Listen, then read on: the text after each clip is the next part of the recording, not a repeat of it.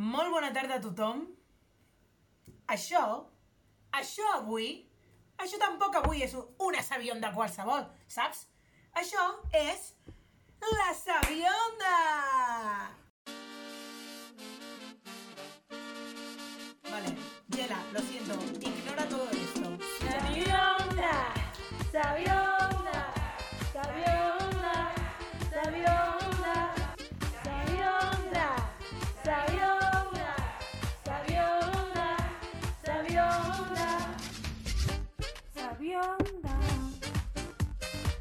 bona tarda, Elisabet. Avui estarem acompanyades també de l'Aida Fita en qualsevol moment quan faci el tall, el gel màgic del muntatge. Eh, com estàs, Elisabet Cruz? Jo, estic super contenta perquè avui crec que és un gran dia. Avui és un dia, avui fem un programa molt especial, és un dia molt maco. Avui... Ai, estic molt nerviosa perquè Què? tinc moltes sorpreses. Què passa avui? Ai, ai, ai, què passa avui? Que, que avui, 12 de març de 2021, la grandíssima, l'estupenda, la meravellosa, l'actriu i cantant de musicals Liza Minnelli fa 75 anys. Està en su plena esplendor de la vida. Liza Minnelli, felicidades, des de la Sabionda, estàs invitada. Filla de la gran Judy Garland, que això no ho sap molta gent. Liza Minnelli, hija de Judy Garland, ha fet moltíssims eh, musicals eh, meravellosos, New York, New York, Cabaret... Eh, ha fet moltes pel·lícules, sobretot musicals, té una gran veu, i jo sembla que sigui jo la presentadora, ho sento, però és que de veritat m'entusiasma tant aquesta figura, perquè és una dona tan potent, és una tia que ha fet tantes coses tan meravelloses, tantes pel·lícules, ens ha portat a la meva infantesa, va- bueno, ja em callo, a la meva infantesa em va portar molta felicitat aquesta dona, i de veritat, es mereix que hi hagi un programa sencer dedicat a la Liza Minnelli, Chimpón. Doncs molt bé, eh, ara el gel farà màgia i farem un tall i passarem al que us hem preparat per avui per presentar de què parlarem en aquest programa més enllà de, del meravellós aniversari de l'Aisa Minelli. I bé, ara mateix tenim un programa molt especial, tan especial que no us explicaré, us ho cantaré. Efectivament, avui parlem de... El teatre musical data des de l'antiga Grècia, música i dansa, comèdies i tragèdies, segle V abans de Crist. Les va fer Sofocles i Esquil, però abans el sànscrit, els 200 abans de Crist, posava molt d'èmfasi tant al ball com al mim. Es deia Nàtia que ve d'Enric i això què coi vol dir? Danses dramàtiques,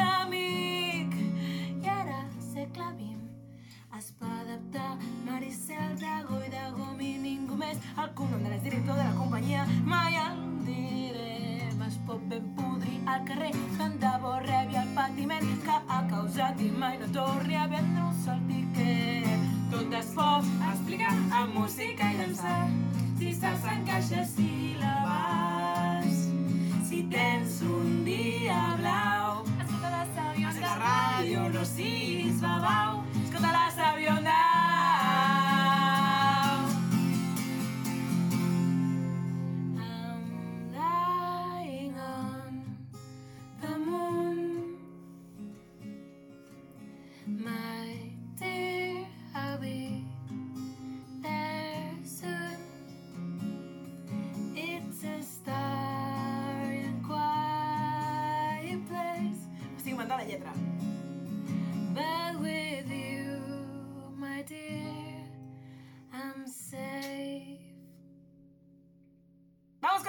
hoy, sí señor. ¡Woo!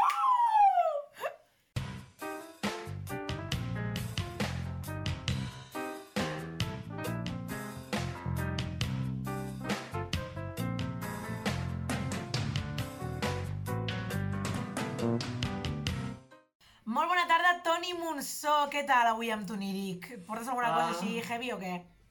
Sí, sí, sí, porto bon material, porto... Bueno, avui el tema és musicals, ja ho veureu, és una secció molt guai, però començo amb el disclaimer de l'inici, que és... A veure, a veure el M'encanta la disclaimer, cara, què disclaimer. No, és un... Eh, el capítol de Toníric d'avui, com sempre, el feu vosaltres, així que podeu enviar-me els vostres somnis al 657 047 037, que, com cada setmana, us recordo que és el meu telèfon personal. Per Així tant, et que... poden fer un bizum sapiguent el teu telèfon personal. Oh, és Alright, és veritat, vam fer un visum. Doncs pues feu-me un visum, què us costa? Però si ja, si ja no m'envien somnis, què em van a fer un visum? Però saps què he descobert avui? He llegit justament un tuit que deia que una noia havia bloquejat a un ex, crec que era un ex, i aquest l'ha començat a escriure a través de Bizum, perquè era com l'únic lloc on no podia bloquejar. Para escribirle tienes que enviar como un céntimo cada vez. Claro, entonces yo me imagino com ella enviant un cèntim en plan Hola, por favor, ábreme. Pues mira, potser... podem Patrocinat per la caixa, no? Per favor, sí. Vale, vale. Pues, com us deia, avui el programa tracta de musicals.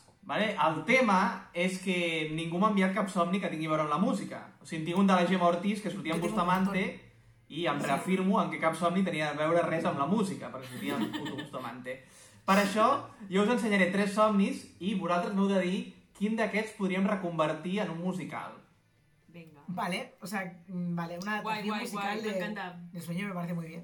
Correcte. Doncs comencem amb el primer àudio de la nostra ex-col·laboradora i avui present aquí, Aida Fita, perquè jo sabia que avui estaria aquí.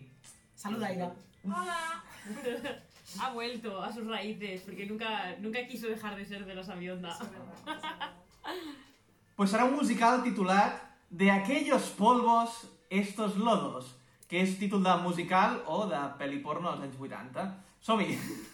Hola, Toni. Mira, és que avui he tingut un somni que em treu de polleguera perquè no entenc què passa. La cosa és que he somiat que havia de fer un circuit. Saps aquests circuits d'humor amarillo o dels Humor programes aquests així de has de passar per aquí, ara has de caminar per sobre d'unes coses, després havia de passar per un tronc on havia d'esquivar un ocell que era com una gavina, o sigui, molt estrany.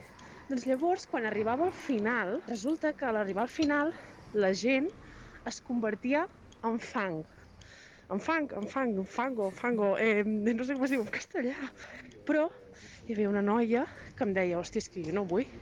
Jo li deia, jo tampoc. Virem, però no podia marxar. I llavors m'he despertat. Què vol, què vol dir això? Per què ens convertíem en fang al final després de tot el patiment? Bueno, espero que sàpiga resoldre aquest somni. Moltes gràcies. Bon dia. Aida Fita, des de Barcelona. M'ha agradat molt, en plan, al final. Eh, de, és una referència bíblica, de fet. ¿Sí? Sí. Ah, nos lo va a explicar Elizabeth. Mira, Uh. Sí, En explica, polvo- explica. Sí, en polvo eres i en polvo te convertiràs. És el que es diu el dimecres de cendra, que són el dimecres 40 dies abans de la mort de Jesucrist, on els cristians doncs, recorden que algun dia eh, morirem i, de fet, el lli- llibre del Gènesi, que parla sobre la creació del món, les persones van estar creades sembla ser que com des del fang. Déu va crear des del fang el primer home i després de la costella d'aquest home va néixer Eva, no? Doncs una frase que rememora de en pol polvo eres i en polvo te convertiràs pot ser, o sigui, algo, algo per aquí pot anar-hi aquest somni de l'Aida Fita. me quedo muerta, ¿eh? Sí, sí. Me quedo muerta contigo, chicas. O sea, es Sí, como, sí, plan- no, pero que hi ha com un simbolisme darrere del el origen del, del hombre y el final, ¿no? En polvo eras Qué antes fuerte, de crearte ¿no? y te convertirás, porque en el momento que mueras fort, Però, eh? però, però en quina part de la, de la Bíblia surt el Chino Cudeiro? Perquè jo, jo, jo ho he perdut, això, eh? O, on hi havia les proves? Esa Biblia hubiera molado mucho de leer, también te digo. Hostia, sí, sí. Sería mucho más divertida. Hòstia, jo, jo, jo he portat per, per, per el fang, m'ha recordat agost, i l'escena aquella del Patrick Swayze i la Demi Moore, que Demi Moore es desperta i diu no puc dormir, vaig a posar-me a fer fang a les 2 de la matinada a veure si el torn, perquè el torn aquell fot un soroll de la hòstia, vam ser despertat tot l'edifici, evidentment ve Patrick Swayze, perquè clar, estava fotent un soroll de la hòstia. Sí o no? No ho he pensat mai, això, és que, que, que em sembla molt fort. Ah, Vull dir, què, què fas? És tan maga aquesta pel·li Nena. que no puc pensar malament d'aquesta Nena, què fas? ¿Qué pasa? ¿Qué Què pasa? fas? I, bueno, aviam, segons la web I Have a Dream, discursoinspiradores.com, soñar con barro puede interpretarse como una vergüenza. Cuando más barro haya, mayor será la vergüenza que sentimos. Sin embargo, soñar con el barro también puede significar que somos personas dóciles y flexibles, que podemos adaptarnos a diferentes circunstancias. Aida, filla meva, eh, tria la que vulguis de les dues la que més t'agradi, o, eh, jo què sé, la interpretació superxunga dels dos, que tinc vergonya de ser tan dòcil i flexible. Dice que o eres vergonzosa o eres dócil. Escoge. Escoge, susto o ¡Escógele muerte. una! Dócil. Pero Dócil. dócil- Que te adaptas muy bien a las situaciones. Sí, mira que, mira que dòcil. Pues dice que dócil. pues dòcil. I anem al segon musical que ens envia la Marta Bosch, que que he Vale. titulat Te rajo la tripa en la pensión Lolita. Esto lo dirían en mi barrio.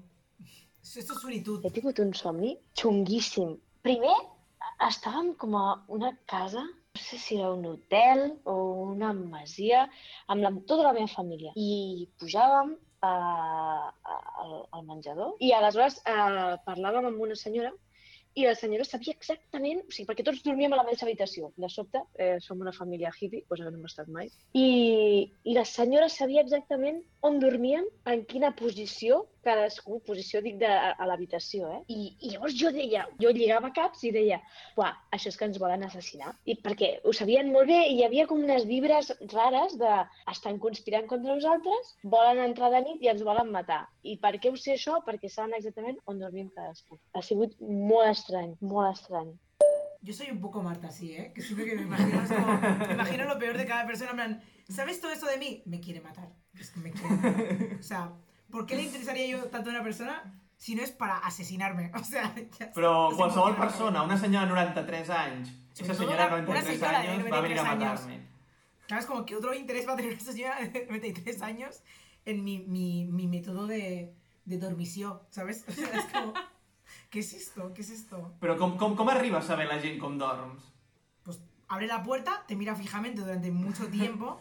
Eso o sea, es de psicópata, yo la entiendo. O sea, es una conclusión lógica. Ja. A mi em fan por els porters i les porteres. No vull ficar-me en cap porter i portera, però em fa por. O sigui, algú que està per allà a la finca rondant... No, está sé. por gusto, ¿eh? O sea, le pagan por eso. Lo Ja, sabes, ¿no? però... Eso- es como No, ja, ja ho sé, això ja ho sé, ja, ja, no em ve de nou que hi ha porters i cobren. No són els esclaus del segle XXI. Claro, es como, en plan, lo dices como en plan, que Pero- vuelan por ahí, en plan, ya, es su trabajo. Bueno, però es mimetitzen amb l'entorn, et, puja, et poden ajudar a portar la compra, no sé, sempre m'han semblat sospitosos. Saben tu horario de salida y de entrada en casa. Esa información Mm, puede va. ser interesante para alguien. Ujú. És raro, és raro. Però somiar que et volen matar, Rocío, si ho somies, és la puta polla. Perquè vol dir que estàs despertant l'enveja d'altres persones i creus que et volen fer mal. Això vol dir, Marta Bosch, que estàs un moment d'èxit, que ho estàs patant. O sigui, com Sí, més somies que et maten, és, és que és l'hòstia, és... O Sí, yo- muy deprimente, porque si piensas que estás en un momento de mierda y tus sueños te están diciendo, man, no, no, esto es lo Ah. mejor que te va a pasar. Aquí és plan, vaig jo. ahora te tiene que dar la gente envidia. Pues madre mía, o sea, cuando esté en la mierda no me quiero imaginar. Clar, o clar. sea, Jo somio que m'abracen, que em tracten bé, que em diuen guapo, que... Però per què? Perquè estic a la puta merda. Mira, me soy tu futuro. Porque es como, eres la única persona que se di- o sea, eres la única persona que te- se dice a sí mismo cosas porque como nadie se las dice, tu subconsciente tiene que decirte cosas. Exacte, No pasa nada, exacte. tú puedes. En que canvi, si te estàs dice, on the top, saps? Charlie P, pues, tot el dia l'assumia que la n'apunyalen, que la tiren d'un barranc, perquè està on the top. sí, Efectivament. claro, sí. home. I la reconeguda web d'interpretació Cambra de Comerç Barcelona.org diu que també pot ser un somni premonitori. Així que, Marta Bosch, jo intentaria no anar a les cases rurals amb la teva família per si de cas. Hem de salvar el turisme? Sí, però primer hem de, ens hem de salvar nosaltres mateixos.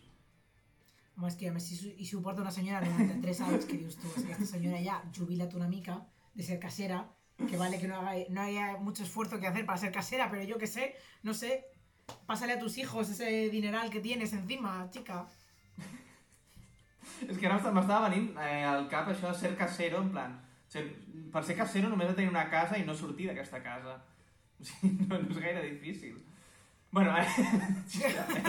Sabeu que jo de, de, petita... O sigui... Era casa- casera? No. Volia ser casera de gran? M'imagino una nena petita en plan, en quiero ser no, però casera. a casa de la meva àvia, ella viu a la, la típica edifici Eixample, que hi ha com una sotaescala a l'entrada, que és allà on normalment estava els porters, no? Ai, ai, ai, no em parlis d'esportiu. Bueno, i, i, Pesadilles. i, i ja de petita estava com superconvençuda de que allà vivia el porter. Però és que era com un metre quadrat, perquè era com una porta que s'obria, el senyor es quedava Hombre, si tú ves aquí no hay quien viva, eso te lo crees. I jo t'ho juro que em pensava que Ja. vivia allà i era com, aquesta persona, ara mateix, té una vida indigna. I jo allà vaig començar a desenvolupar com necessitat social i per dir això ha de canviar. Una sisplau. ONG, no? Ha de canviar. Sí, bueno, tia, sí, i, la, sí. i els que treballen a la ONCE, que estan com aquells cubicles de, Efectivament. de Ja és 1 per vida, 1 durant 8 hores, allò és molt loco, Pobra eh? gent. Que no els deixen obrir la porta. Crec. Volem que obrin les portes de l'11.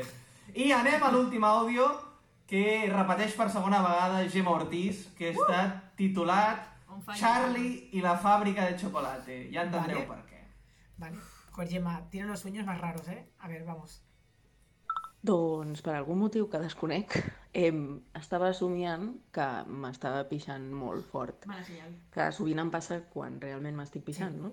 Um, però um, vaig entrar al lavabo i jo estava parlant amb una amiga abans, entrava al lavabo i de dins del lavabo, quan em posava a pixar, de sobte m'agafava caca, òbviament, i, i em sortia la Charlie P per allà fora i em feia un susto. I clar, jo no em podia aixecar perquè estava a mitges. I, i no sé, començava com a intentar obrir la porta com per sortir, no sé què, i jo, però Charlie, per favor, que estic fent caca. I, i no sé per què surt la Charlie P mentre faig caca. Una cosa, Gemma siempre sueña con gente famosa que la molesta. És veritat, és veritat. O amb Bustamante. Es que, claro, pero es como... Me fa gràcia com el, el, que he pensat per un moment i jo, en plan, i jo... Cuando ha dicho lo de cuando sueñas que te meas, clar, jo penso, això em passa molt, Sí. però Sí. somiar que em cago no m'ha passat mai. Jo tampoc. No. Tu has somiat que em cagat? És que és raro, No. eh? Ah, no, no. mentida! Sí, sí, sí, sí, sí. Sí. La- la- L'Aire ens diu que... No, no ens ho expliquis, ens ho, ho envia la, per la setmana que ve. Vale, exacte, és que ho vist. Calla, calla, home! Diuen que ho han vist. Somni No diguis res! Calla! ens No, és una mierda, però- No, no. És una mierda. vale.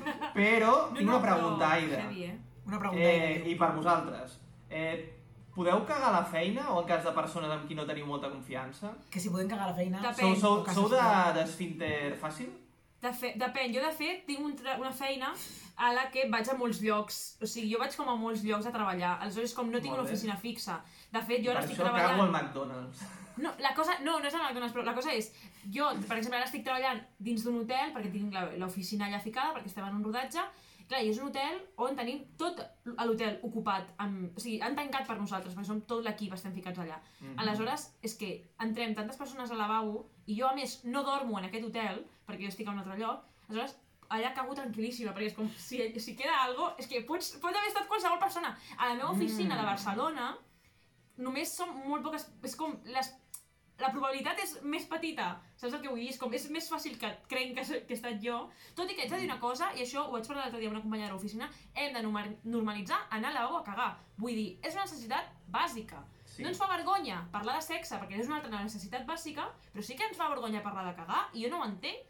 Bueno, és Sí, més no, fàcil. no, no, més que a Catalunya però parlem molt de cagar. Jo no, jo no decideixo tenir caca, és el meu cos que ho decideix per mi, i és com... Hombre, però pots aguantar la caca també. No puc, jo no puc aguantar la caca. Tu, tu cagues a sobre contínuament? No, a sobre Ah, no. bueno, pues Però vale. quan tinc caca haig de cagar. O sigui, jo quan tinc caca haig d'anar al lavabo. En plan, isofacto. Això facto, sí, joder, sí. Emergencia. Sí, una vegada vaig somiar que em pixava, i no era tan petita, jo tenia 9 anys, vaig somiar que em pixava i em vaig pixar a sobre i el meu subconscient deia Noeli, no, no, no, no ho facis, no ho facis, i pim, em vaig pixar. Perquè no ho puc aguantar. Sí, sí, imagina els concerts, és un, és un infern. Jo Però, Eli, o sigui, és més bàsic cagar que follar, perquè jo no Realment, conec a ningú que hagi estat un any sense cagar. Vull dir, sense follar, Totalment en conec algú i està aquí davant vostre. Però deixem aquest tema. Eh, tot el que té a veure amb l'anus, Gemma Ortiz, que està amb... Eh, té a veure amb el control. Així que si apareix algú que et molesta el cagar, és la teva part més boja dient desmelénate, nena. Per tant, Amb la veu de la Charlie La vuelta. suéltalo, no lo puedes ya detener, suéltalo. La versión castellana de Push It to the Limit, ¿sabes? De Corbin Blue. Push it, push it to the limit. La canción perfecta para cagar. Temazo. Però amb la veu de la Charlie P. Vale. Le pediremos eso. Este audio lo tenemos que pedir. sí, li, li, li demanem i ja està, que tenim el mòbil. I ja ha arribat el moment en el que decidiu en quin dels tres voleu Ah, transformar en musical, perquè musical no és això Ostres. que acabo de fer jo ara, el suéltalo, veritat. encara que ha quedat guai. Eh, tenim A, de aquellos polvos, estos lodos, B, te rajo la tripa en la pensión Lolita, o C, Charlie y la fábrica de chocolate. És que tenim eh, una... Eh, o sigui, la de l'Aida és... Eh, una mica religiós, que és un musical religiós, pot ser Sister Act, aquest rotllo. És La segona, la segona és una mica de thriller, no? Una fa por, realment te voy a rajar, Oh, és una mica... Sí, sí, sí. El de ella se puede llamar Fafafang. Fa- fa- funk. I love it. I el tercer sí que ja és musical, perquè feia una versió antiga, de, que, de, la primera versió que es va fer de O Charlie. Daft Punk, ja està. Voy a parar. Oh, no, ja està, ja està. No, no, aquesta, ja està, no, no se hable más. Ja ho tenim? Sí. Sí, Ciutat, com... però la mireu a càmera i repetiu el nom. Ciutat fan. Ciutat Funk, però es dirà Fa fa funk, Fa- Daft Punk, Da Funk. eh, Rio da Funk, que és una canció de Pau, de. Pau Vallvé. Sí. Half funk, no? També. Fa funk. Half funk. Half Funk. Vale. Vam estar mitja hora dient half funk. Hores, efectivament. I ja està. La, aquí hi ha una cosa que posa Rocío, que decideix, i fa el tancament del programa, però com que no llegeix el guió, i jo, jo puc demostrar-ho, però un moment, abans que tanqui, Rocío, pots anar al principi del guió i llegir la primera línia? Voy. No, este no es el guión. Espera, ya está. A veure... Pot... Voy. La Llegeix-lo primera línea. literalment.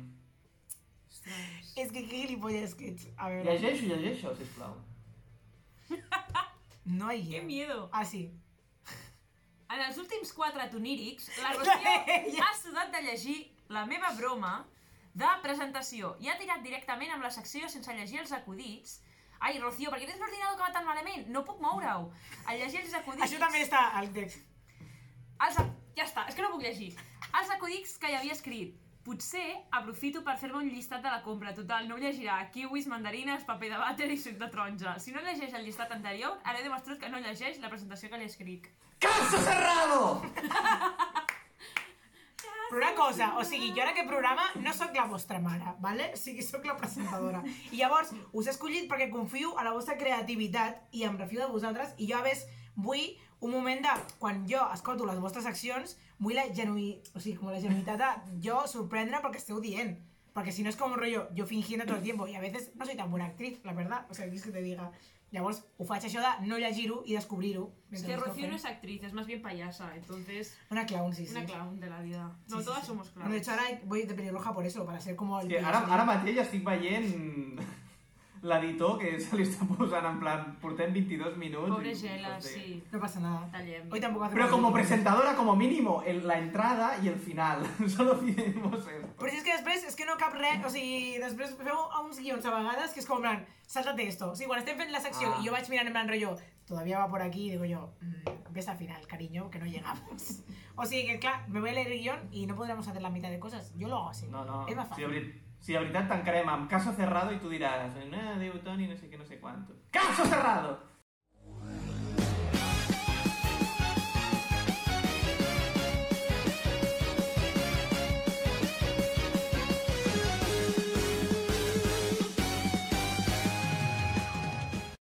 Molt bona tarda, Aleix Sales. Què tal, com estàs? Avui des de Brussel·les ens parles, no?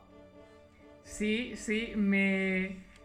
Uh, bé, he canviat la meva ubicació temporalment, així que us parlaré des de, des de la capital belga aquestes, aquestes setmanes. Corresponsal, molt bé, sí, sí. Sí, sí, encara que, bueno, la secció que faig ara la podria estar fent des de Barcelona perquè tam tampoc tractarem gaire el tema belga, perquè nosaltres seguirem amb la, amb la nostra mandanga televisiva habitual. Així que, uh, nous aires però mateixa essència. Bueno, potser algun dia faig un programa de xocolata i, i ho tens perfecte, tu, per parlar d'això, o sigui que... I tant, i tant, sí, de xocolata, de, de nens pixaners, qualsevol cosa d'aquestes, sí. Vale, doncs vinga, va, anem a, que, a veure què ens portes avui. Què tens per nosaltres? Jo he de dir que el tema d'aquesta setmana eh, estic molt agraït perquè a mi els musicals m'encanten i, i bé, m'ho he passat superbé recopilant escenes de de gent cantant. Vale. No he, agaf... no he agafat uh, programes uh, tipus OT, Tocaràs més sones i tal. He agafat Vaja. coses on, on presentadors i, i gent que no és cantant professional doncs uh, per l'espectacle doncs s'exposa a aquests nivells que poden acabar amb la seva credibilitat. I aleshores, doncs, comencem. Començarem pels orígens. Quin és uh, l'origen dels musicals? Doncs l'òpera. I, Li- I per què? Doncs, per què comencem per aquí? Doncs perquè fa, fa unes setmanes el nostre estimat uh, Pablo Motos, el, Estimadíssim. Estimadíssim, sí. El programa, eh, un nou programa que és una joia, o sigui, perquè dona grans moments, que es diu El Desafío, el van retar a cantar el Nessun Dorma de, de Pavarotti i ja veureu els resultats, que us faran patir bastant per la seva integritat. Ma il mio mistero è chiuso in me.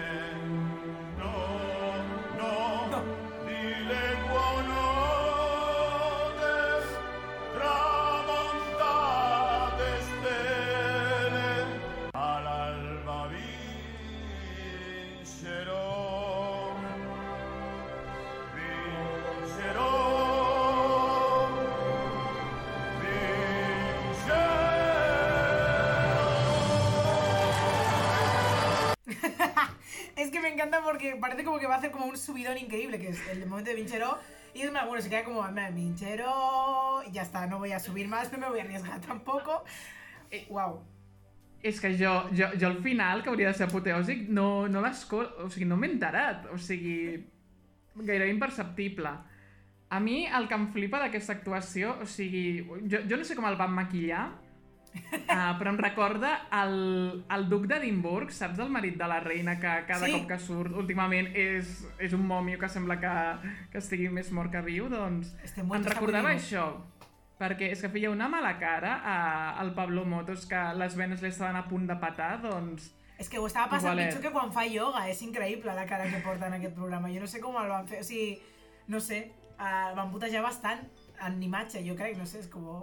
Estava, estava fent força per cantar, però també és això, que és com la cara tota plena de venes i d'esforç i de patiment, no es veu reflect... o sigui, no s'escolta reflectit en la veu, que és com, a veure, Pablo, no t'ha sortit de- del teu to normal, no sé, que estàs fent amb aquesta força, però no està sortint per la boca, o sigui... T'estàs cagant a sobre, Pablo, ja està, ho he dit. Sí, més o menys vindria a ser, vindria a ser això. Crec que ho has resumit a la perfecció. Doncs ara avancem una mica més en el temps i anem a, a les èpoques d'un programa que és una mina per aquesta mena de coses, que és el Telepassió de Televisió Espanyola, que és el programa que es fa cada nit de Nadal en què totes les cares de la cadena doncs, es dediquen a fer covers de cançons cèlebres, eh, la majoria de les quals són destrossades.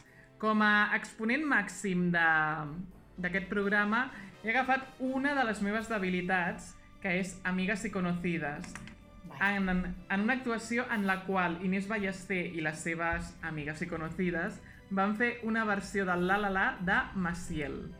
Yo pongo la pimienta que da mejor sabor. Lo nuestro son los postres decorados con amor. Comiendo con cabeza vivirás mucho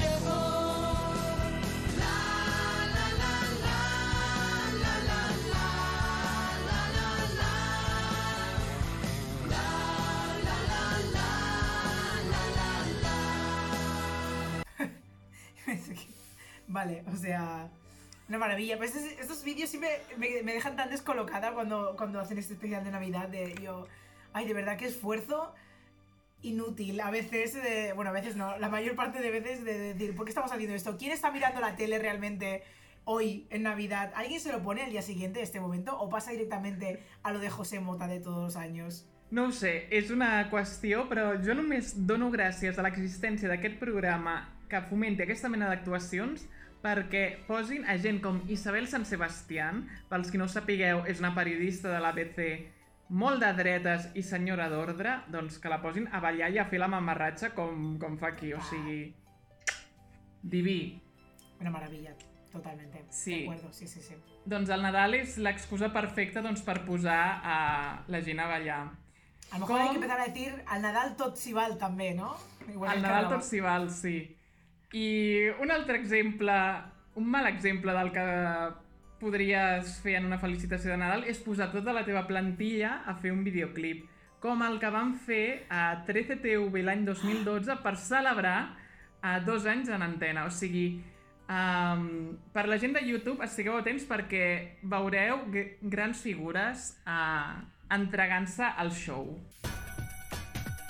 Micros, lentes, documentales Información, tertulias, debates, entrevistas, opinión, pelis, deportes, directos, ficción, Santa Misa, nuestro cine, misioneros entre dos, series al día, fe, diversión, aventura, concursos, cocina, mucha acción.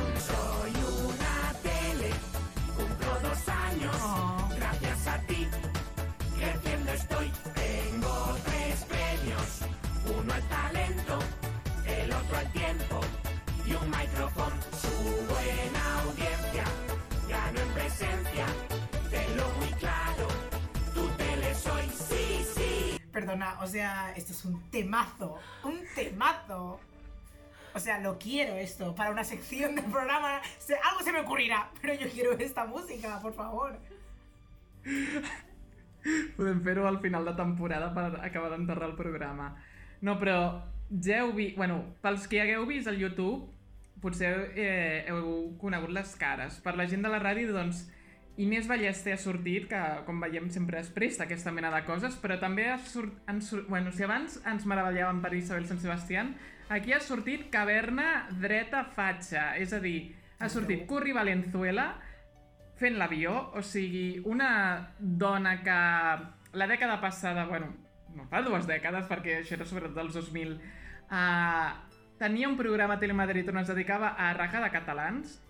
També ha sortit Alfonso Merlos, o sigui, conegudíssim pel Merlos Gate d'aquest any. O sigui, uh, el Merlos Gate. aquí. Madre mía, lo de Merlos. Joder, ya ves. Una Doncs aquí l'heu vist en la, en la imatge més càndida abans de dedicar-se a fotre banyes. O Carlos Cuesta. I ja heu vist, doncs, també doncs, apareixen capellans, o sigui, una fantasia multicolor que no va acabar de donar els seus resultats perquè al cap d'uns anys 13TV doncs, va fer una mica de fallida, va, es va patar no sé quants programes i col·laboradors i ha acabat quedant com un canal de només de cinema, missa i un apartat informatiu nocturn, però ja està, o sigui que no ho sabien, però aquests moments eren els moments àlgids de la cadena, així que... Pic! Exacte, Sí, el sí. pic. Pic Home, 13TV. Pic 13TV i amb raó, perquè aquest moment musical és espectacular. Eh, val, però i, i què passa aquí? Què passa a Catalunya? Tenim estrelles que, que també es presten a fer aquesta mena de coses? Oh, oh, yes, we I have tant, them. Sí, sí, sí. i tant. Uh, L'exemple més recent, doncs, el tenim a l'última marató de TV3, en què grans figures del periodisme nostrat i uh, personal sanitari uh, qualificat uh, van fer una meravellosa versió de l'I Want to... Be... No, uf, de l'I Want to Break Free de, de Queen, uh, aprofitant també la tirada de, Bo- de Bohemian Rhapsody, amb, mm, bueno, amb tota aquesta gent. Vull ser Covid-free. Vols ser Covid-free? Encara no. És que no. No podem ser Covid-free. Oriol Mitjà. Penso parlant l'Argimon. L'Argimon. L'estrany, però si ets tu. Aquest confinament serà així molt més dur. Jo ja no tinc cap por, tinc PCR i tot. Tots volem ser Covid-free.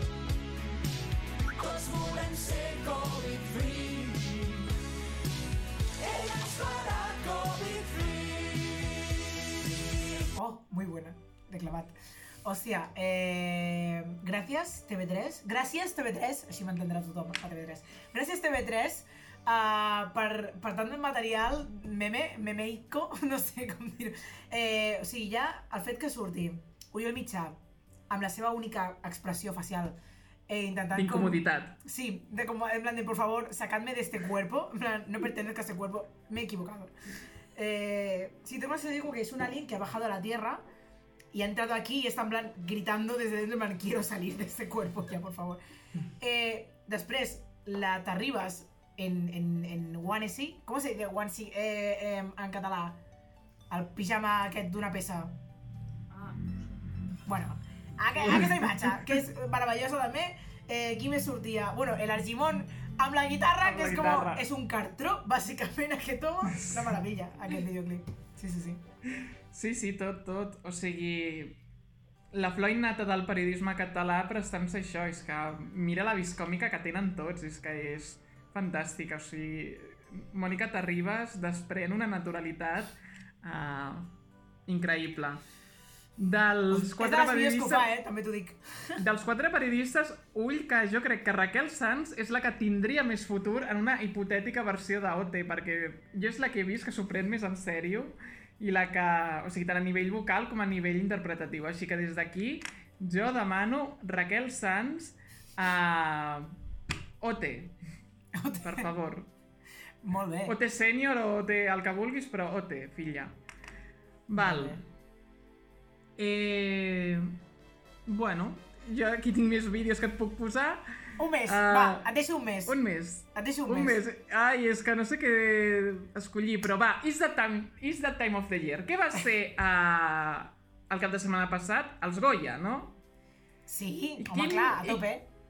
I quin moment epiquíssim recordem dels Goya que pretenia emular... Bueno, no, no pretenia emular un musical, però és que els Goya tenen la mala virtut de colar números musicals fets per actors que no saben cantar i passa el que passa.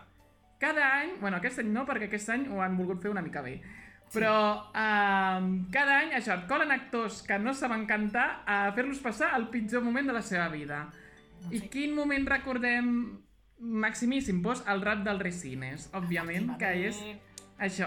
Hoy estoy aquí en la gala de los Goya, llorando como una Mari cuando pela cebollas. Yo no tengo ningún Goya ni soy finalista, lo que soy es carne de psicoanalista y... Tranquilo, Javier, eres tu chipureta. Apóyate bien, pues para no partir mi teta. Directamente desde Brooklyn, Tony Ruiz ahí. Es que... Un, dos, tres. Una pena con el, una de dos, de el balón de understand me lo come. Una, dos. Fue en el 98 y ese premio lo ha ganado por hacer de Rafael un carnicero castrado. Always get me. Es que me encanta. Es que me encanta. La actitud la tiene. O sea, lo que le falta es vocalizar. Bueno, saberse la letra en general. Pero la actitud la tiene. Está ahí. En plan, pasión. Sí, sí, sí. Exacte, sí, l'actitud no li faltava, però és això que... Si, si, si et dediques a dir síl·labes inconexes, doncs queda el que va quedar per la posteritat. Uh, però ja, ja ho he vist. Jo vaig veure aquest moment en directe Uh, abans de que sortís Resines ja m'estava tapant amb la manta de la vergonya aliena que m'estava produint però és que va ser sortir Resines i se'm va caure el món a terra però bé, gràcies, gràcies Antonio per aquest moment que port... mm, bueno, estarà a la meva ment fins que me'n vagi a la tomba així que un petó guapi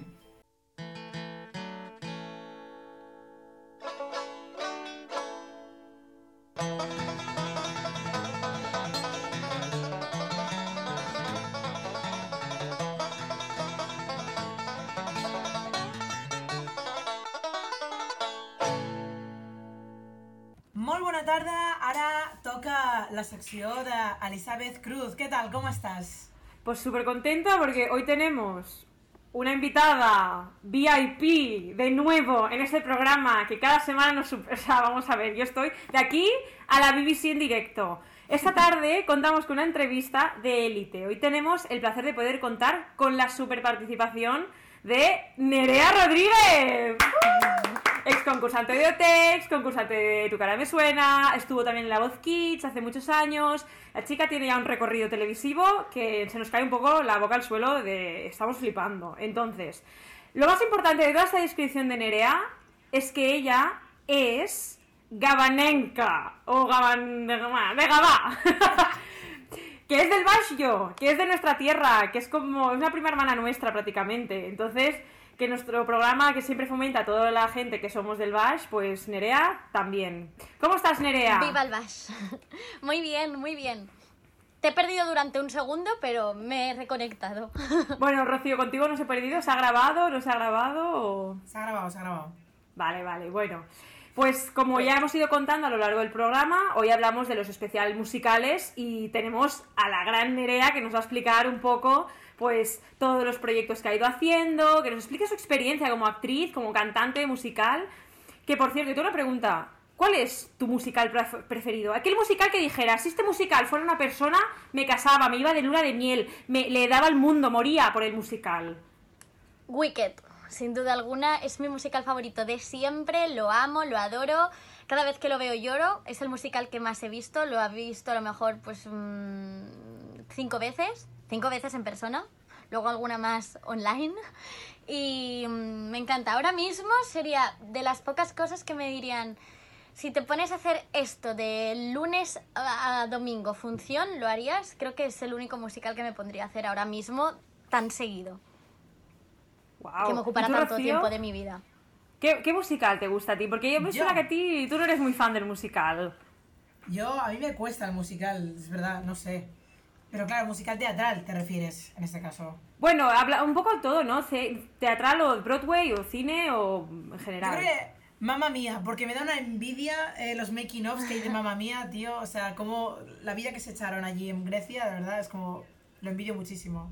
O sea, haría Mamma Mía, creo yo. Mamma mía. Sí. Pues mamma mía digo yo, porque Nerea Rodríguez ha participado en el musical de La Llamada, que no sé si ha sido el último musical que has hecho o estás trabajando en otro o... Eh, bueno, de hecho en la llamada sigo. O sea, la llamada La es como un ¿eh? poco inmortal y ya llevo... mm, Ya, bueno, es que claro, la pandemia es como un momento impasse, ya no sé cómo contarlo. Entonces, creo que llevo tres años. ¡Wow! Estrené, estrené en 2018, así que estamos en 2021, sí. Y, mm, y ahí sigo. Seguimos en Madrid haciendo lo que podemos, más o menos por todo COVID thing. Y, Claro, claro, claro. y luego también en gira, que eso estamos intentando retomar la que se nos cayó cuando pasó todo. Y Claro. luego, pues, mm, ahora mismo no tengo pensado hacer ningún otro musical. Tampoco, ya te digo, si viniera Wicked, mm, me moría y lo haría. Ahora también estoy como bastante cen- centrada en mi carrera musical, pero bueno, mm, nunca descarto hacer nada. Yo intento siempre hacer todo lo que me pueda compaginar. Me quito horas de sueño y las meto ahí. Y, y eso. Así que no sé, bueno, a ver si viene algún otro, pero de momento en la llamada estoy muy feliz. ¿Cómo, cómo te contactaron los Javis? Porque los Javis son de, de, Oye, Churri, ven a hacernos con nosotros un musical. O envían stickers los Javis. ¿Envían stickers? A mí no. no sé si alguien sí, pero yo creo que a mí no me han enviado stickers nunca. Porque ¿cómo te me- contactaron para, para la me, llamada? Me, me hicieron una llamada, claro. La llamada. En esta... Además, en Nerea, esta habitación Nerea en la que estoy sintió la llamada. Nerea sintió la llamada. Exacto. Me llamaron em, el día antes de mi cumpleaños, además. Fue el 6 de febrero de 2018. Entonces, Pues había regalo. acabado. Porque OT había acabado el 5 de febrero, el 7 era mi cumple y me llamaron el 6. Y me dijeron que querían que fuera María Casado en la llamada. Y yo entonces pues dije, vale, voy a buscarme un piso para irme a vivir a Madrid. No esperaron nada, vamos. Fue salir y a trabajar. Muy bien. Sí, sí. O sea, Nerea, ¿has yo no me lo visto a. Dios? Yo, yo te pregunto, ¿has visto a Dios, Nerea? Lo veo muchas veces durante mucho rato. Y muchos dioses y una diosa. Mm, también. Muy bien, qué guay. ¿Qué, qué te iba a decir? Em, me encantaría que nos contaras un poco eh, tu experiencia, o sea, ¿qué diferencia ves tú entre tu carrera musical como cantante únicamente y como actriz de musicales? ¿Cómo compaginas esta vida y qué encuentras positivo en ambos mundos? ¿Cómo un poco esto? Vale, me encantaría poner ahora de fondo The Best of Both Worlds de Hannah Montana. La podemos poner, si, si tú nos lo pides, si tú nos lo the pides, best of both worlds. si tú nos Em, lo pides, estará. Bien. Em, a ver, eh, es que esto es una cosa bastante complicada porque, por ejemplo, en Estados Unidos está todo más igualado. Entonces, hay gente que hace musicales, por ejemplo, Anne Hathaway, o mejor aún, Hugh Jackman, que empezó en un musical, creo que fue Peter Pan. Él ha podido hacer musicales, luego ha podido ser actor de cine y la gente lo tiene muy en consideración como un gran actor de cine.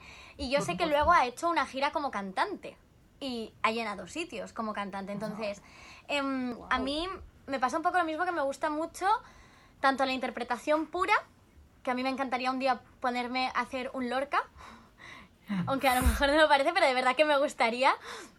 Maravilloso. O sea, Lorca, estás- llegas a hacer ¿no? Lorca, hombre, Lorca es que, que te lo diga Rocío, es de mis autores preferidos. Es que llegas a hacer un Lorca y me compro todas las entradas de donde vayas para, para tener un one and only con, con Nerea, de verdad. Pues me encantaría, me encantaría hacer un Lorca. Luego, también me, eso en cuanto a teatro puro, luego me encantaría hacer interpretación de cine y televisión, series, películas, cualquier cosa. Me gusta mucho eh, los musicales en sí y es quizá lo que de pequeña me veía más futuro. Y luego lo que en el fondo creo que siempre he deseado con toda mi alma es la música. O sea, yo amo las dos cosas prácticamente por igual, pero es verdad que si cierro los ojos y lo que soy desde que soy pequeña y lo que me transporta a otro mundo y, y me hace, no sé, es que es algo tan mágico para mí, es cantar. Jo, qué gusto hace, o sea, qué gusto da oírte hablar, ¿no? Cuando alguien está tan apasionado, de verdad, de verdad, cuando a alguien le apasiona tanto algo que le brillan los ojos cuando lo explica, jolín, qué es que guay. tú antes lo decías, mira, yo fui a la Voz Kids cuando era pequeña y yo estaba acostumbrada a que yo era un poco, pues, la rara, en plan, me pasaba el día cantando, porque además yo canto a todas horas, tarareo, me pasaba incluso que en el colegio tarareaba. A lo mejor estábamos haciendo un examen y alguien alguna vez me tuvo que decir que me callara y yo no era consciente de que estaba ahí. Mm, ¿Sabes? Y, Nerea era la mm, lianta de la clase. Claro, ya ves que Basi era más buena que lástima. En- y entonces en la Voz Kids pensé, pues todos ellos serán igual que yo. Y hicimos un concierto juntos, unos cuantos, y ahí me di cuenta de que no, de que no todo el mundo amaba tanto eso como yo, que simplemente cantaban bien y le gustaba, pero como pues quien le gusta otra cosa y lo hace una vez al día, ¿sabes? O cuando tiene que hacerlo, pero es que yo canto a lo mejor a lo largo del día y ahora incluso menos de cuando que cuando era pequeña, pero a lo mejor yo canto en global del día dos o tres horas. Entre lo que canto por cantar, entre eso en un día normal, no en un día ni de conciertos, ni, ni de componer, ni nada, ¿sabes? Es que me Claro. encanta. Más que es entrenar, como quien va al gimnasio. Sí, pero ya sobre todo de eso, de ir por la calle y dirás, "Mm, hoy, hoy, hoy he caminado, hoy he dado un paseíto, porque tenía una práctica de conducir, y mientras daba mi paseo para la práctica de conducir, iba cantando. ¿Has aprobado? Aún no. Bueno, bueno, pero aprobarás, aprobarás, ¿cómo te ves? Hombre, aprobaré. Hay mucha, to- casi todo el mundo se saca el carnet, o sea, si no me lo saco yo muy mal iría. No, sí, me lo sacaré pronto, pronto ya. Pues vamos a avanzar un poquito, porque yo he preparado un pequeño jueguecito antes de acabar esta entrevista, para que, nos, para que te mojes un poco, ¿vale? Porque aquí en la Sabionda nos gusta mucho el marujeo, que, a ver, también te digo, pedirte trapos sucios, pues quizá no te da a ti muy buena imagen. Entonces, vamos a encubrirlo con un juego, que es el típico juego que todo el mundo conoce de Fuck, Marry y Kill, ¿vale? Vale. Yo te digo tres personas, Rocío también participa, yo os digo tres personas y tenéis que decidir pues si eh, te lo follarías, si te casarías o a quién matarías. ¿Vale? Es nivel experto, ¿vale? O sea, tenéis que decidirlo. Primera, primer grupito de gente. Ana Guerra, Aitana y Amaya. Fuck, Merry Kill. Va siempre con amor todo, va siempre con amor, pero fuck, Merry Kill. Nerea. Eh... Fuck. Guau, guau, difícil, ¿eh? Es es es difícil, ¿eh? complicadísima, ¿eh? Es difícil, ¿eh? Em, Joder, con tres diosas es que es súper difícil. Eh, uf, un momento, eh. Necesito una- un momento. Pues entonces tú, Rocío. Fuck, Merry Kill a la guerra, a Aitana o a Maya. Hostia, eh... Joder. Mientras Nerea se lo Mm, piensa. Fuck Aitana, Merry Amaya y Kill Ana Guerra, lo siento. Lo siento. Vaya. Vale, yo creo. Yo tengo claro una cosa, que creo que es fuck Ana Guerra. Mm. Ahora, entre Merry y Kill. que son los opuestos, no te sabría decir, ¿eh? Eh, Es difícil. Venga, mójate, mójate. Queremos aquí salseo. me. me uf, pues yo qué sé. Mira, voy a dar un, un- un- argumento claro, que es Merry Aitana y Kill Amaya porque es muy desordenado y me pondría muy nerviosa. Bueno, no, no me pondría muy nerviosa. Es un buen En realidad- argumento, ¿eh? En realidad no me pondría muy nerviosa, en realidad es que yo como también soy desordenada y ella es a lo mejor el triple de desordenada que yo, lo mismo moriríamos en un caos. Claro, Es ya verdad. La sacrificas antes de tiempo. Estoy. Perfecto, oye, pues el primero. Segundo, vamos a ir incrementando la dificultad, ¿vale? Venga. Sí. Fuck Merry Kill, Noemí Galera, Javier Calvo, Javier Ambrosi. Boom. Merry Javier Ambrosi, ¡Claro, claro, ya ha ido como- ¡Ay, qué rapidísima! Fuck Javier Calvo Rubio, Rubio como específico, vale. que está muy guapo ahora, y Kill Noe Galera. Oh, pero ahora Noemí. Bueno, ¿qué hago?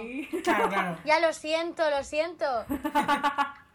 A ver si le va a llegar esta a Noemí, verás tú. Tú, eh, Pero, a ver.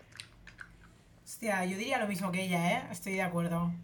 Sí, sí. Sí, ay, pues yo estaría convencida. Yo, yo me casaría con Noemí Galera, tío. O sea, y lo bien que nos lo pasaríamos. Yo me casaría con Noemí Galera, lo tengo Es que yo clarísimo. no, no quiero broncotes de Noemí Galera, tío. Me da miedo, me da miedo. Yo es que es mi madre, no me puedo casar con ella, ¿sabes? Claro, claro, es que es eso. Bueno, tal, es verdad, tienes toda la razón, Nerea, tienes toda la razón. Venga, último, Fuck Merry Kill, porque no nos da tiempo más, tenía varios más, pero... Fuck Merry Kill, Alfred García, Raúl Vázquez, Luis, Cepe- Luis Cepeda, que de hecho en mi resumen he puesto Raúl Cepeda, porque pensaba que se llamaba Raúl este chico, y luego he descubierto que se llama Luis. Pero ¿cómo puedes confundirte, por favor? Eh, Merry Raúl Vázquez, sin duda. Em, fuck Raúl Vázquez y kill Raúl Vázquez. En plan, lo mataría, me casaría y de todo con él. No, Raúl. em, todo Raúl. No, eh, no, Merry Raúl. am, Y kill los dos, kill Alfred y kill Luis Cepeda, y ya está, no pasa no, nada. no los mato. No, hombre, no. Em, Yo solo digo que es un juego, eh, chicas, que no hay que matarlos de verdad, que yo sé que les tenéis muchas ganas, pero no pasa nada. Pero, pero luego la gente. Luego, Luego la gente, la leche. gente dice mucho. Tú, Rocío, kill Alfred, kill Raúl o kill Cepeda. Pues no nos queda más tiempo ya para la sección. Habrá que acabar aquí. Vaya, no sé Vaya, qué a ver, pena. lo que digas tú no va a ser criticado, lo que diga yo sí. Efectivamente. Es que todo ha sido esto, ha sido un, todo ha sido un poco ponerte a ti en, el ojo del huracán. Vamos a despedirnos ya en, hoy. Gracias, Nerea, por estar con nosotros en la Sabionda. Ha sido un honor contar contigo. Gracias.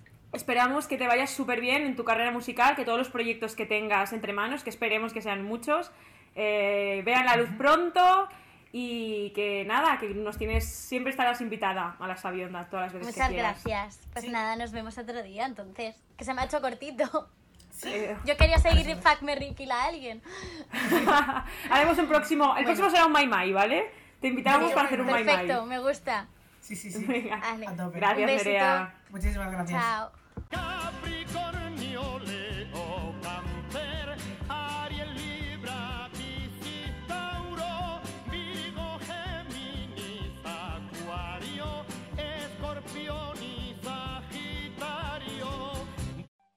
Bueno, molt bones, no. Ja som a la meitat de març, què hem de fer? No. Bueno, qui ho havia de dir? A més a més, ens presentem a la meitat d'aquest mes amb què hem Sol, Lluna, Venus, Neptú i una conjugació, que és una orgia damunt nostre. Bueno, a veure si pillem alguna cosa, escolta. Bueno, us he de dir que aquesta mena d'orgia, bàsicament, el que és és un impuls a la creativitat. Eh? És una mica somiatruites, eh? que això s'escau molt bé l'època aquesta Piscis que tenim. També us diré que heu d'anar una mica en compte amb això, si som truites. Bueno, ja ho sabreu, no us dic per res de nou, però escolta, hi ha gent que aquesta espiritualitat Piscis, eh, depèn una mica de cadascú, això no li acabi de funcionar, eh? Una mica, doncs, que, bueno, que te passa que no acabes d'estar del tot sintonitzat amb allò que et passa, eh? amb les mogudes, amb el que et diuen les persones, i que sembla que estàs una mica més eh, irritable, aquestes coses, eh? Bueno, escolta, jo us recomanaria que agafeu una espelma, la, us poseu allò en silenci a mirar-la, i a veure què passa, no? Bueno, escolta, res, començo amb el minutito còsmic, a veure què passa. Escolta, bueno, mira, escolta, els àries, mira, què us diré? Doncs que us organiseu una mica o tanqueu allò aquesta idea o aquest plan que teniu o calla't una mica la boca perquè estàs sent molt pesada, filla meva. O sigui, o ho fas o no ho fas, però deixa ja de parlar d'això perquè canses una mica, guapa. Ah, bessons, bueno, mira, escolta, hem de dir que, bueno, que tenim aquí una mica una etapa aquesta de lideratge, de poder, de força, que ja anava dient ja fa unes setmanes que, que és el teu moment, doncs ara serà una etapa una mica de trencar amb tot, eh? una cosa una mica de... Bueno, mira, a mi m'és igual, saps? Igual les coses no són com han de ser, però escolta, jo estic contenta, què t'he de dir? Aquaris, bueno, escolta, els aquaris igual s'us està liant una mica a casa, eh? Um, potser teniu alguna mudança, alguna desavinença amb algun company de pis, alguna coseta. Doncs mira, posa-hi un extra de paciència, Aquari, que jo sé que això a vegades la paciència, eh, diguéssim, no acaba de ser el teu fort, però posa-li un extra de paciència i prova d'intentar arreglar aquests petits lius, filla meva, perquè clar, comença un moment en què has d'arreglar les teves coses més properes per intentar llavors acabar, acabar amb, la, amb, la, amb la fama al món, que és una cosa una mica allò que tens ganes de fer. I bueno, va, peixos, vinga, que és el vostre aniversari. Escolta, per molts anys. Us he de dir als peixos que portem molt de temps treballant entre vestidors, eh? allò d'acabant de veure de quines són les peces que componen el teu puzzle, eh? aquestes paranoies i aquestes metàfores eh, tan bàsiques. Escolta, doncs sembla que, bueno, que aquesta feina començarà a sortir a la llum ben aviat amb relacions importants, aviat amb alguna persona que se us acostarà i que pot ser que digueu, epa, aquesta persona que se m'està acostant és important, eh?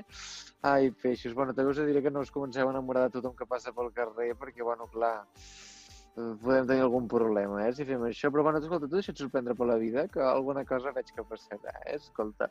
Bueno, jo us diria més, però clar, em donen un minut, doncs un minut és el que he de gastar, i a més, com que vaig al final, doncs tampoc em puc allargar, perquè clar, què farem ara? No faran les notícies, no faran el que hagin de fer després? Bueno, doncs escolta, res, una copeta de vi i a celebrar-ho. Bon cap de setmana. I fins aquí el programa d'avui. Sí senyor, ha estat un musical meravellós y vamos a seguir con la música hasta, hasta el fin, porque es que yo de verdad, mm, o sea, no tanto con el teatro musical, pero con la música sí que soy una fanática, que es una mierda decir esta frase, todo el mundo me va, no, me encanta la música, pues de verdad, o sea, yo me dejo la vida por la música. Me encanta la música, no es una personalidad, Rocío. Exacto. Pero hay gente a la que no le- O sea, pero si no te gusta la música, sí que es una Sí personalidad. que es una personalidad. Porque es Porque la gente, eso. ya eso, tío, yo no entiendo. La gente que dice que no le gusta la música, yo creo que no, no, no está bien. No, no toca gaire. Ja. Bueno, pues eh, feliz fin de semana a todos los que os gusta la música, que sois todos, menos a la gente que no le gusta la música, que no es vuestro programa, lo siento. Pues buscaos otro sitio, este no es.